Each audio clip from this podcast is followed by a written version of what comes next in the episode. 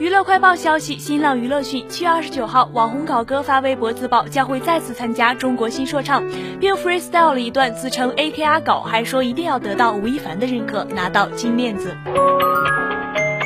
娱乐快报消息，新浪娱乐讯，今天有网友发现王思聪在微博点赞了一则七月六号时微博娱乐发表的关于他名誉纠纷案二审胜诉的微博，疑似肯定文章内容，澄清自己从未嘲讽过鹿晗私生活混乱，也未说过鹿晗与关晓彤半年内必分手这样的言论。据悉，七月五号，北京法院公布了一则王思聪胜诉的二审名誉权案判决书。从判决书中可以看到，王思聪否认私生活混乱，并澄清了之前他朋友圈疑似嘲讽鹿晗和关晓彤半年内分手的事情。法院最终判定，被告网易公司就发表侵害王思聪名誉权的文章向王思聪道歉，并赔偿其六万元人民币。